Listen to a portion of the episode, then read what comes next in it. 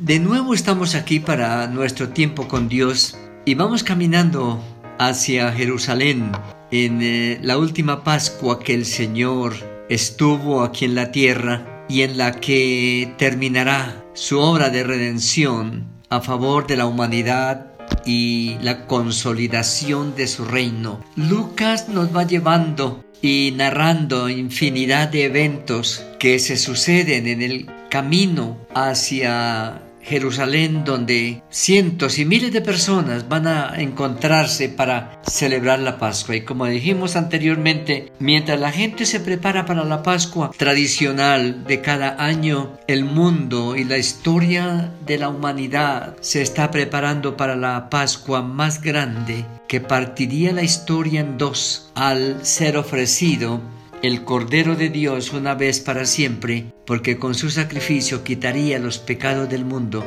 y tendrían esperanza todos aquellos que en Él hemos puesto nuestra fe y nuestra seguridad. Por lo tanto, cuando llegamos al capítulo 18, versículo 35 hasta el 43, nos encontramos el quehacer del Señor. Cuando miramos la parte humana del Señor, es tan humano como cualquier humano y tan Dios como Dios. Y Él es consciente de lo que va a suceder en Jerusalén, de lo que es el precio de la redención, lo que tiene que sufrir para poder llevar nuestro propio sufrimiento. Y con esa carga emocional no descarta la carga ministerial, la carga amorosa de la redención, siguen latentes en su corazón y vigentes en su quehacer, y está atento a cualquier circunstancia. Estos versículos nos narran que entrando a la ciudad de Jericó, está cerca ya de Jerusalén,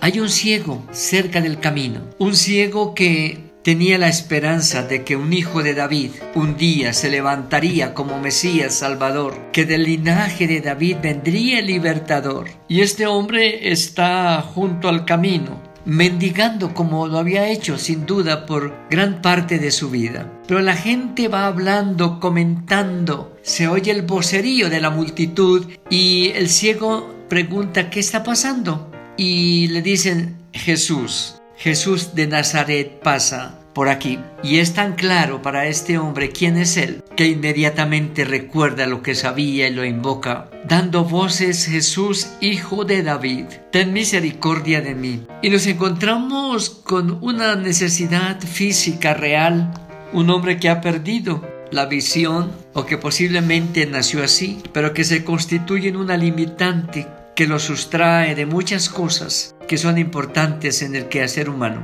Pero tenía esperanza en que un día llegaría el Hijo de David y él cambiaría las cosas. Y hoy se encuentra con esa oportunidad. En medio de un mundo como el de hoy, nos encontramos con un Jesús que no deja de actuar, con un Jesús que sigue caminando entre nosotros, con un Jesús que va en el camino, que se acerca al desvalido, al desplazado, al enfermo, al solo, al desencantado de la vida, al fracasado. Jesús está ahí, solo que necesitamos de una voz que nos diga Jesús está aquí.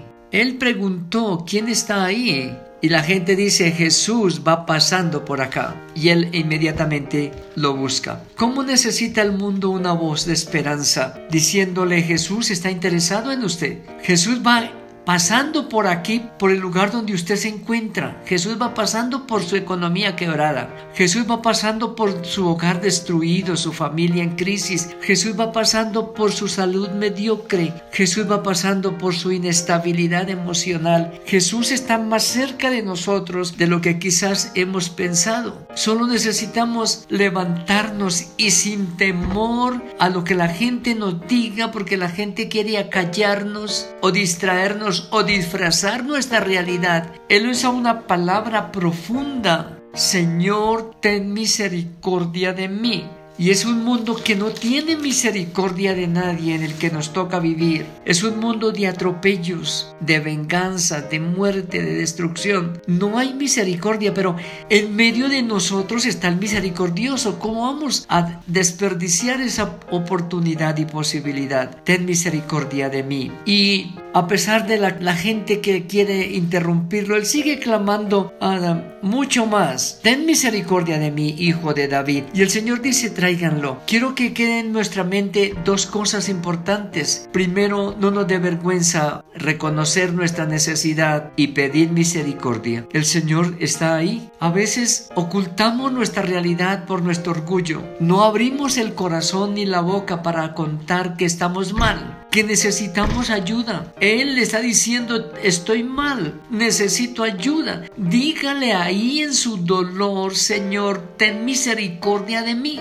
Jesús lo conoce y conoce su dolor, pero entabla una relación con Él. ¿Qué quieres que te haga? En la segunda parte. No es como un cheque en blanco, no es como poner delante de nosotros, escoja, elija. Es tu oportunidad. Tú tienes un problema, me lo has contado, y yo me intereso por tu problema. ¿Qué quieres que te haga? Y él dice, Señor, que reciba la vista. Ese era su problema. Señor, que mi corazón sea sanado, que mi mente sea libre, que yo sea un hombre o una mujer salvado por tu misericordia. Me siento sin esperanza, me siento enfermo, me siento abatido, abatida. Siento que mi familia no camina en la dirección que debe ir. Siento que mi hogar no funciona. No le veo sentido a mi vida, mi futuro es incierto. Dígale, digámosle lo que hay en el corazón ¿Qué quieres que te haga? Señor, que recibe la vista, que reciba la vista. Él inmediatamente dice, recíbela. Tu fe te ha salvado. ¿Recuerdan que hablábamos antes de, de la fe? Hallará